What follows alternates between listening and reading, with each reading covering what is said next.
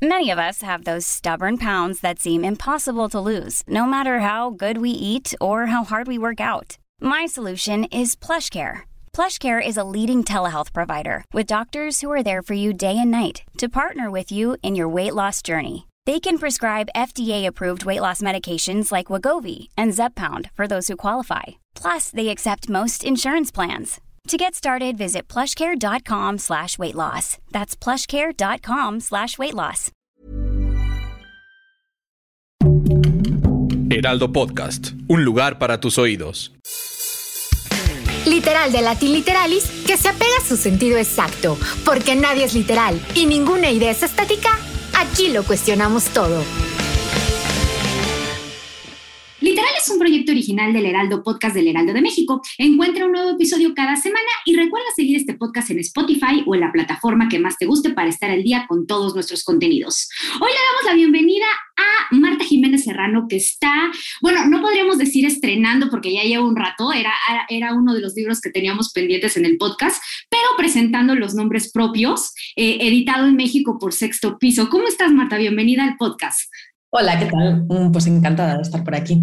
Oye, eh, antes de empezar, bueno, eh, el libro tiene muchísimas interpretaciones, muchísimas lecturas, sobre todo eh, para alguien que está, para una millennial como yo, y estoy segura que también para nuestro público. Pero a ver, creo que podríamos partir de que va del paso de la infancia a la adultez, que vaya que muchos en la vida adulta todavía no terminamos de asimilar, ¿no? Sí, yo creo que sí, yo creo que efectivamente habla de muchas cosas, pero habla un poco de, de crecer, ¿no? De lo que significa crecer, de lo que significa madurar y también un poco, yo creo, de, relacionado con eso de la búsqueda de la identidad, ¿no? Al final crecer también es entender quiénes somos o cuestionar quiénes somos y entender qué cosas nos gustan y qué queremos hacer en, la vida. A mí me encanta porque, bueno, ya, ya lo dije, ¿no? Soy millennial, eh, no, no desconozco tu edad, pero por lo que dices en el libro me imagino que tú también. Y, bueno, es esto, ¿no? Es, es la, la, historia de una chica que no sé por qué también se llama Marta, este, que, que, que, su infancia es en los noventas, eh, va teniendo la, la, adolescencia en los 2000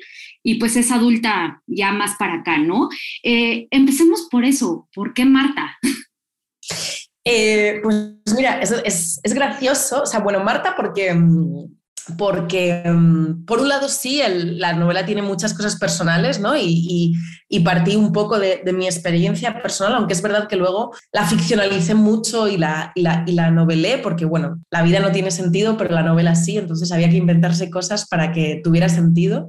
Pero fíjate que incluso valoramos con mi editor en el último momento darle a buscar y reemplazar y cambiar el nombre de, de, la protagonista, ¿no? Para que no fuera...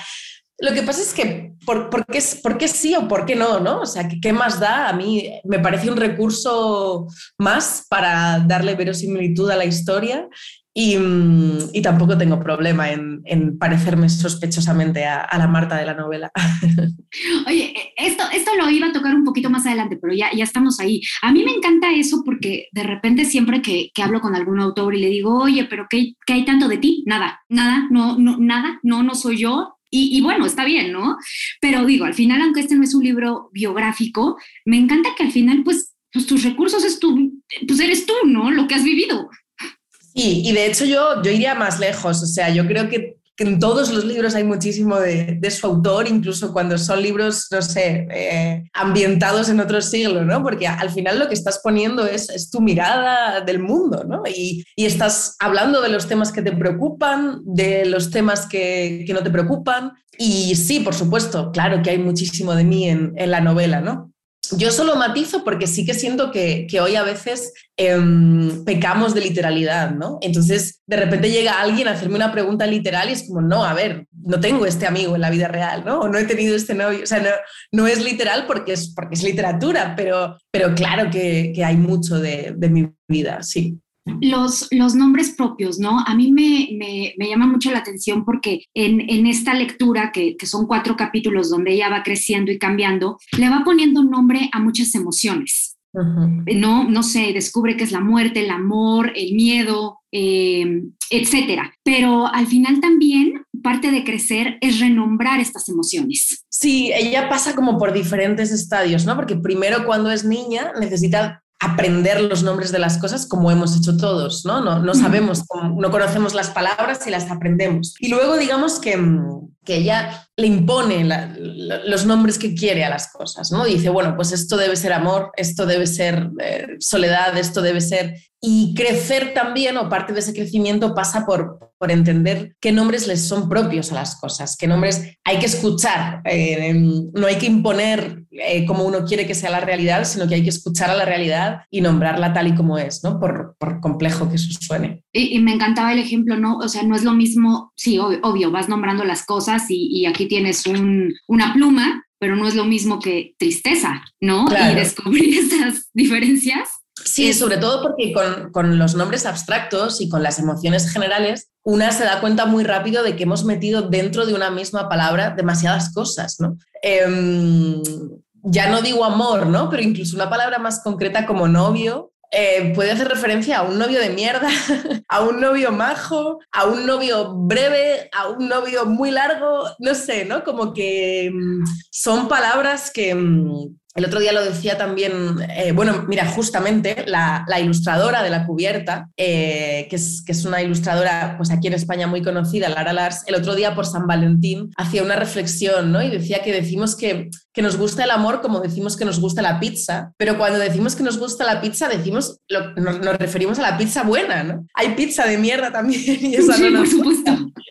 Y es como que hay palabras que, que abarcan demasiadas cosas, ¿no? Mm, la tristeza, sí, pero no es lo mismo estar triste porque, porque se ha muerto alguien, que estar triste porque te ha dejado tu novio, que estar triste porque llueve. Y bueno, como que todo lo llamamos tristeza, pero igual habría que tomarse el tiempo de matizar, ¿no?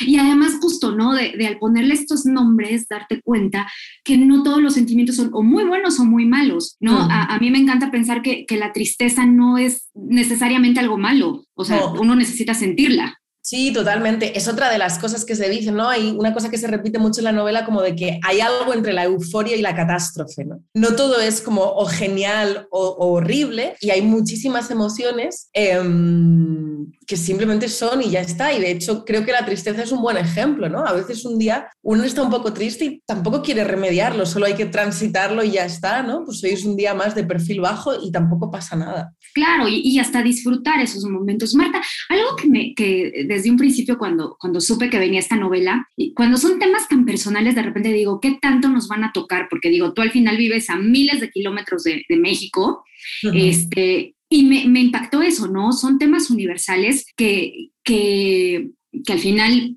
de alguna manera u otra te identificas. A ver, eh, iba a empezar por la familia, que, que, creo que pues España y América Latina tenemos mucho, pero ahorita que estábamos hablando ya de las relaciones, eh, justo creo que al crecer, eh, lo más sano es ir cambiando el concepto del amor, ¿no? O sea, de dejar idealizar a un Charlie, que ahorita nos dices quién es Charlie, a, ya vivir el amor de una manera distinta.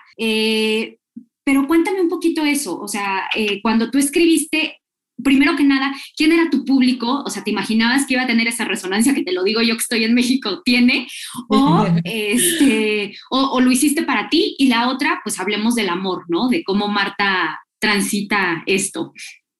Bueno, por un lado, em, no lo hice para mí porque porque él quería crear una novela que fuera autónoma y que pudiera leer eh, otra gente, pero mm, no tenía un público en concreto en mente, ¿no? No, tenía, no tenía un público específico. Yo lo que sí tenía en mente todo el rato era que tenía que crear algo autónomo que se entendiera eh, al margen de entenderme a mí, ¿no? Es la diferencia entre un diario personal y, escribir un libro. Entonces, yo sí que busqué de la experiencia individual eh, lo universal en realidad están las experiencias más comunes a todos, ¿no? En la, infancia, la primera frustración, el primer desamor, la primera muerte cercana, todos hemos pasado por ahí, ¿no? Entonces sí que intenté eh, buscar temas universales y vivencias universales y en realidad efectivamente la novela pues está ambientada en los 90 y los 2000 porque toda novela está ambientada en un lugar, ¿no? Pero creo que la podría leer alguien de otra época y igual pasar eh, por, esas, acercarse a la novela, ¿no? Igualmente y, sentir las, las, emociones que, transmite la novela. Y luego, bueno, lo del amor, claro, es un temazo. Charlie es este novio tóxico, que diríamos hoy, eh, que tiene la protagonista en la adolescencia, ¿no? Como con 16 años. Em, pero claro, entonces no era un novio tóxico, era un novio normal, ¿no? Era, era, eso era lo que eran los chicos, ¿no? Y yo creo que esto es... Porque además Charlie es popular, es el del que todos nos enamoramos en esa edad, ¿no? Claro, claro, Charlie es el guay del instituto, el popular, el imbécil, pero que no te parece imbécil, te parece lo más. Y, mm, y yo creo que esto sí es un tema mm, que afortunadamente de, de aquel lado del, del océano y de este pues muchas mujeres nos estamos empezando a plantear, ¿no? Eh, cómo se nos ha enseñado a querer, cómo se nos han enseñado que tienen que ser las relaciones, muy específicamente las relaciones heterosexuales, ¿no? Con los varones. Y qué hay de eso que no nos gusta y qué hay de eso que queremos un poco modificar, ¿no? Porque muchas creo que hemos entendido que las relaciones que teníamos cuando éramos más jóvenes estaban sentadas en unos patrones que no, que no nos valen. Por eso también es tan importante de repente hacer un auto, una autoconciencia y decir, yo me sigo manteniendo relaciones como si tuviera 16, ¿no? O sea, y hablo en general, no, no, no digo, pero, y hablo en eh, amorosas, con la madre, con el trabajo, etcétera. Eh, otra cosa que a mí me encanta es toda esa relación. Eh, bueno, a mí en general lo que me encanta es que todos los protagonistas, o bueno, todos los familiares terminan siendo protagonistas de, esta vida de Marta, ¿no? Y, y, hay uno que me llama mucho la atención, que es la figura del padre. Bueno, la abuela y el padre, pero voy a empezar con el padre, porque al final, y, y, me encanta porque es algo que por lo menos en América Latina se ve mucho, que es el padre idealizado, pero es el padre ausente. Sí, totalmente. Yo creo que es el, el, el, esquema que hemos vivido en muchísimas familias, ¿no? De la madre que se ha ocupado de lo doméstico, de lo emocional, aunque trabaje, ¿no? Pero la madre llega antes a casa o se salta el trabajo si lo necesita, y el padre, precisamente porque no está ahí todo el rato, no es el que te regaña, no es el que mm, te dice que te acabes las verduras, pues al final cuando llega, la idealizas, es mucho más grato, ¿no? Es mucho más misterioso lo que hace también. En el caso de la novela, además, no en vano, la madre es profesora, ¿no? Que también es otra profesión que para un niño es un rollo, ¿no? La profesora que la autoridad. Claro, la autoridad. Y el padre es médico, ¿no? Cardiólogo, que es una cosa como bueno, salva vidas, ¿no? Eso es una cosa como muy impresionante. Entonces, claro, a mí me interesaba reflejar eso, ¿no? Y de hecho el padre me parece que es un padre normal, quiero decir, que no se le presenta ni como poco cariñoso ni como poco, pero simplemente es que los padres no han estado en casa, es, una realidad, ¿no? Incluso los que, aquellos a los que les habría gustado o los que, pero es que simplemente no lo han hecho. Y a mí me parecía que estaba bien mostrar eso porque además creo que es un esquema, como tú dices, que es muy ingrato porque la que se queda en casa al final es la que no, no el niño no la valora porque está ahí todo el tiempo y el padre que, que se va pues es como, está totalmente idealizado, ¿no? y además a la madre le toca lo malo. Y, otra, o sea, lo malo de, poner orden y tener todas esta, e, estas eh, reclamaciones, ¿no? Por parte de, Marta, de la hija. Y además, otra cosa también es justo la figura de la madre, ¿no? Hay un pasaje ahí que también es con la abuela, pero donde hay un, hay un pasaje donde ella dice cómo llega la vida, o sea, cómo la conciben sus padres momento de la concepción, dice, los padres ya existían y a partir de que yo llego, estos padres son mis padres todo, todo el tiempo. Y, y es eso, ¿no? Uno de repente ve a sus padres, sobre todo a la mamá, como tu mamá. ¿Y dónde está el ser humano? Claro, y eso es bien fuerte para las mujeres. Totalmente. De hecho, esa es otra de las interpretaciones de, del título, ¿no? Porque los miembros de la familia no tienen nombre durante toda la novela. Es mamá, papá, la abuela, el niño hasta que al final em, sí tienen nombre, ¿no? Porque también parte de crecer es darte cuenta de que mamá no es solo mamá, mamá es una señora adulta, una mujer con sus miedos, con su vida, con sus problemas, pero claro, ha estado tan, ¿no? Hay, hay una imagen que creo que, que dice el libro como la mano que te enjabona y que te abrocha el botón del pantalón ¿cómo, ¿cómo, no va a ser tu mano? ¿no? ¿Cómo la vas a interpretar como algo ajeno si es la mano que te está lavando y que te está vistiendo? Entonces, es, es, es, un proceso de maduración necesario, pero efectivamente es un momento como muy fuerte, ¿no? Cuando te das cuenta de que tu madre pues, es una mujer independiente de ti. Claro, y además dejas de juzgarla o de verla con, con, e, con ese mismo sentimiento de, pues sí, de juzgar, ¿no? Pues es un mm. ser humano. Es un sí. Yo creo que Many of us have those stubborn pounds that seem impossible to lose, no matter how good we eat or how hard we work out. My solution is PlushCare. PlushCare is a leading telehealth provider with doctors who are there for you day and night to partner with you in your weight loss journey. They can prescribe FDA-approved weight loss medications like Wagovi and Zepbound for those who qualify. Plus, they accept most insurance plans. To get started, visit plushcare.com slash weight loss. That's plushcare.com slash weight loss. También ha hecho mucho daño como la, esta concepción de la familia jerárquica, en la que los padres están por encima de los hijos y tienen que dar ejemplo y tal. A ver, los padres tienen que dar ejemplo hasta un punto, tienen que ser pues, buenos padres en la medida de lo posible, pero yo creo que está bien tomarse las cosas de un punto de vista más relajado, precisamente también para que los hijos juzguen con menos severidad a los padres, ¿no? Porque los juzgamos con severidad porque ellos mismos nos han dicho eh, que ellos son la medida de las cosas, ¿no? Tienes que hacer esto porque lo digo yo, eh, porque lo digo yo que soy tu madre, eh, esto lo, lo tienes que hacer así, porque y claro, no, pues ellos también se equivocan, eh, tienen defectos, eh, lo hacen lo mejor que pueden y la cagan muchas veces como todos, ¿no? Y yo creo que también esa concepción jerárquica de la familia no nos ha ayudado demasiado en las relaciones humanas. Claro, y además nos hace cometer los mismos errores después.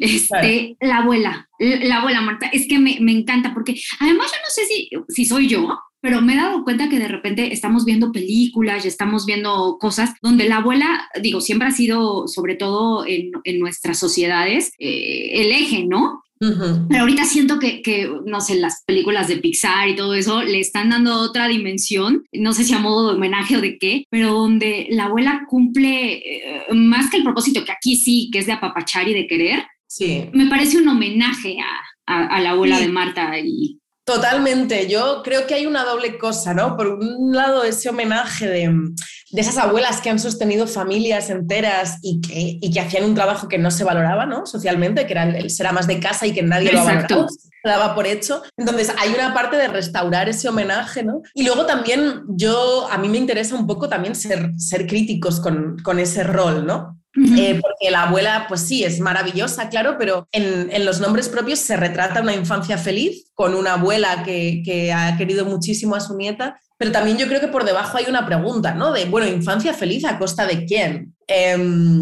a lo mejor estaría mejor que, esas abuelas hubieran podido irse de vinos de vez en cuando, aunque no hubieran estado todo el rato tan pendientes de sus nietos y de su casa. Entonces yo creo que están un poco las dos cosas, el, homenaje eh, como de justicia poética y de justicia histórica de un trabajo que no se ha valorado y también creo que es interesante, bueno, pensarlo, ¿no? De toda la familia la sostenían estas mujeres y quizá no deba ser así. ¿no? Me, me, encanta eso que dices, ¿no? Y que creo que nuestra generación ya lo ve muy distinto este, uh -huh. ¿no? Lo, lo, lo, ve muy diferente. Luego, Yo creo que también por eso lo, lo, valoramos tanto, o sea, como que nos imaginamos nosotras tener que dedicar toda la vida a los cuidados, solo a los cuidados, digo, los cuidados son muy importantes, ¿no? Pero nos imaginamos tener que dedicarnos solo a lo doméstico y que nadie lo valore y nos tiraríamos por la ventana, ¿no? Meteríamos la cabeza en el horno. Entonces, eh, creo que por eso también valoramos tanto que, que ellas pues pasaran por ahí. Claro, y también es esto de, de, la misma madre, ¿no? Que no es solamente una mamá, o sea, justo creo que estamos eh, renunciando a los roles que nos fueron impuestos y Total, nos estamos diversificando y, y, eso me encanta.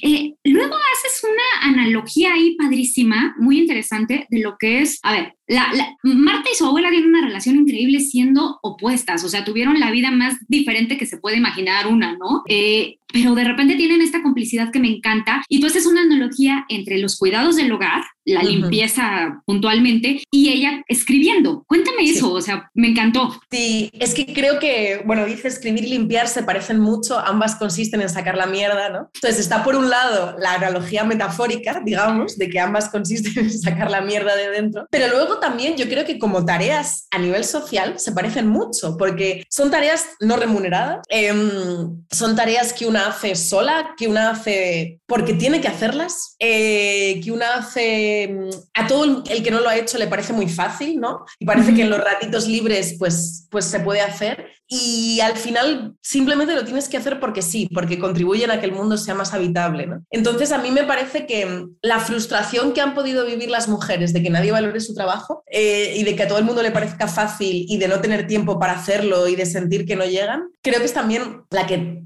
tiene la gente que se dedica a escribir muchas veces, ¿no? Que tienes otro trabajo alimenticio y tienes que sacar ratitos para escribir y nadie lo toma demasiado en serio y a todo el mundo le parece muy fácil. ¿no? Y como que lo vi ahí y me servía efectivamente para conectar a esas dos mujeres que por otro lado han tenido vidas muy distintas y se parecen muy poco, ¿no?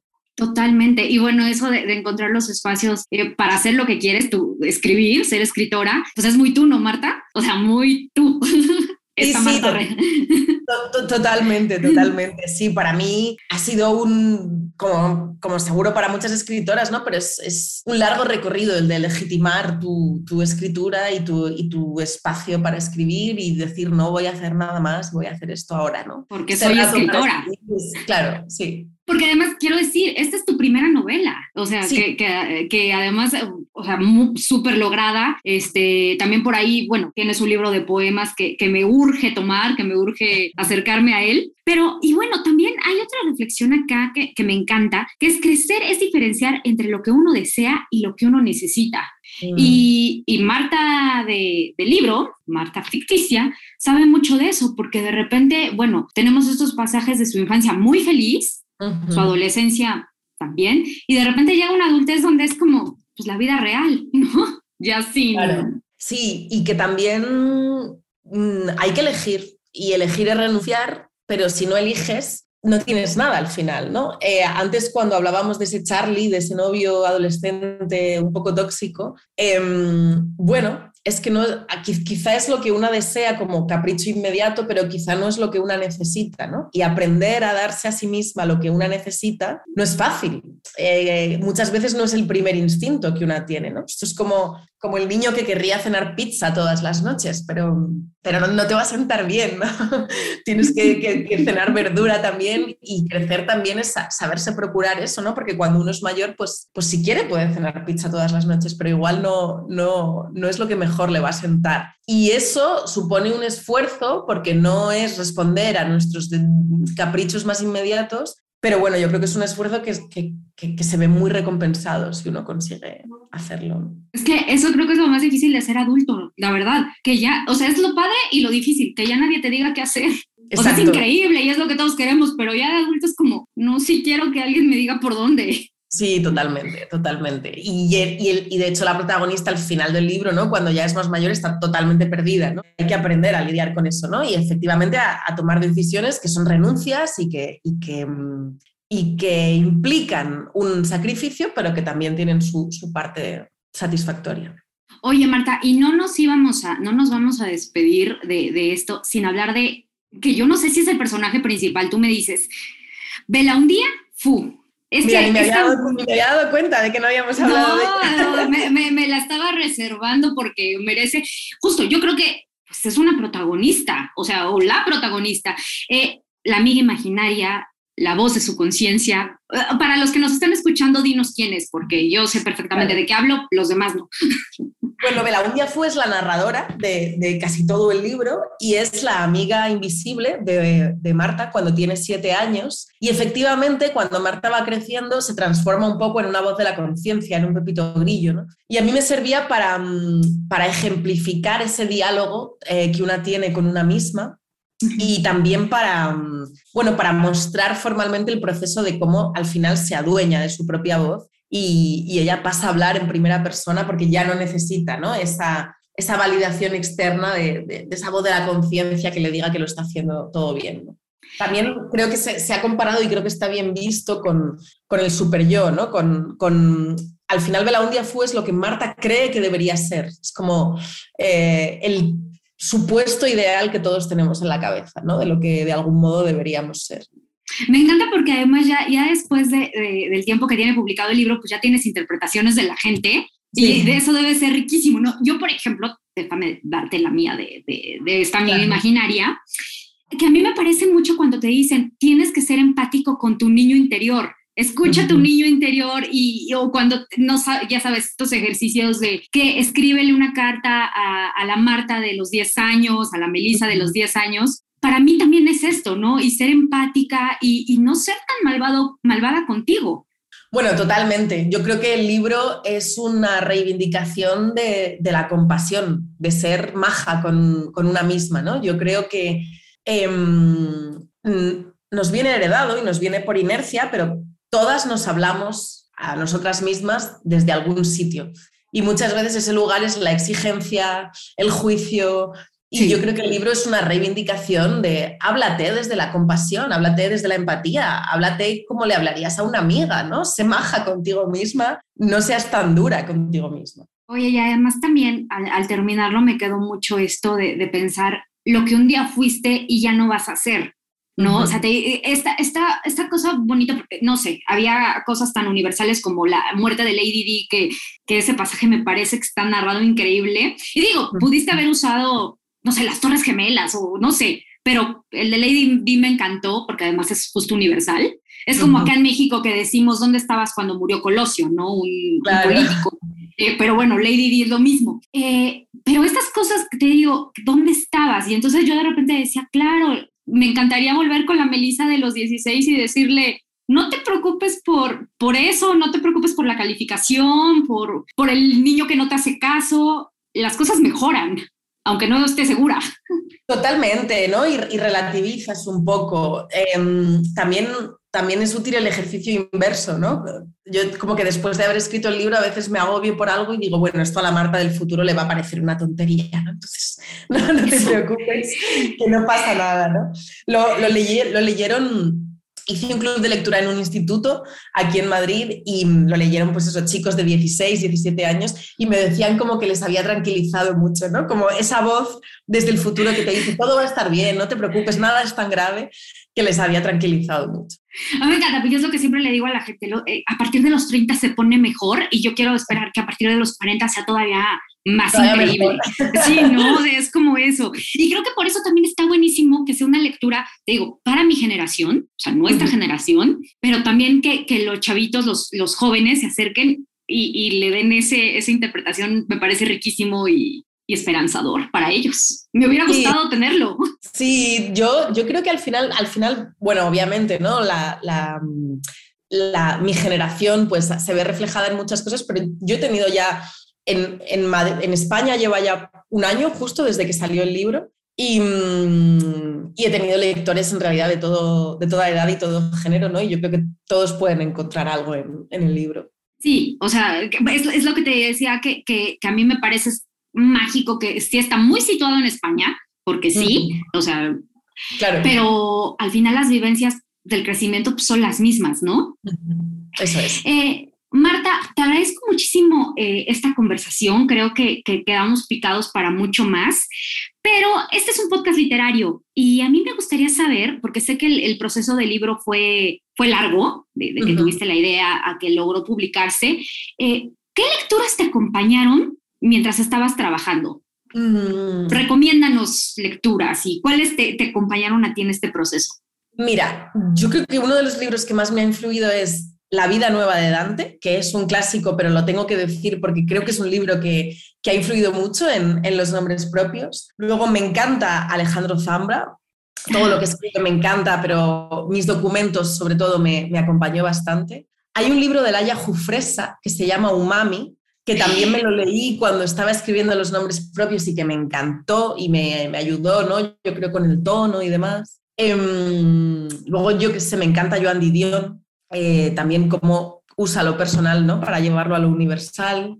Eh, ah, y luego también un libro que también creo que fue importante fue Metafísica de los tubos, de Amelino Tom, em, que también tiene un narrador particular y como un cambio ahí, ¿no? De la identidad de cuando uno se adueña de sí mismo y tal, estas son cosas que, me he dado cuenta a posteriori, ¿no? Yo en el, en el momento uno se pone a escribir y no sabe los ingredientes con los que está jugando, pero creo que Metafísica de los tubos de Amelino Tom también fue un libro importante, sí. Pues tomamos nota y bueno, déjame decirte que, los nombres propios, eh, que es del año pasado, justamente estuvo en nuestra elección del podcast como de los mejores libros, una lista que hicimos completamente a nuestra gusto y conveniencia, que nos gustó, y, este, y ahí estuvo incluido. Entonces, acá en México lo encuentran editado por, por Sexto Piso, este, está en todos lados. Y Marta, ojalá algún día, bueno, pronto nos puedas visitar en México, será un gusto eh, recibirte. Ah, me encantaría, me encantaría, a ver si surge algo y puedo ir para allá. ojalá que sí, y bueno, volvemos a, tener entrevista. Y bueno, yo quiero eh, decirle a todos los que nos escuchan que nos pueden seguir en nuestras redes sociales del Heraldo Podcast. Estamos en Instagram, en TikTok, como el Heraldo Podcast justamente. Marta, ¿a ti dónde te encontramos? Yo estoy en, en redes sociales, en Instagram, Marta J. Serrano, y en Twitter también, Marta J. Serrano también creo, es el mismo.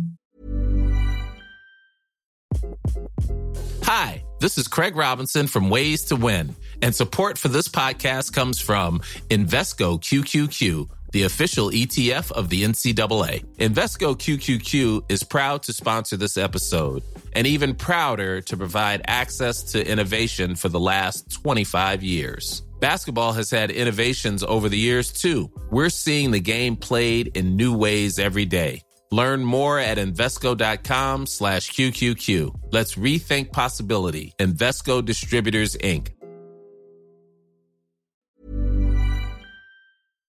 Y eres activa, ¿no? O sea, porque sí, por ahí sí, yo, yo, perfecto. Y bueno, pues a mí me encuentran como arroba melisototota en todas las redes sociales y pues nos escuchamos la próxima semana. Muchas gracias.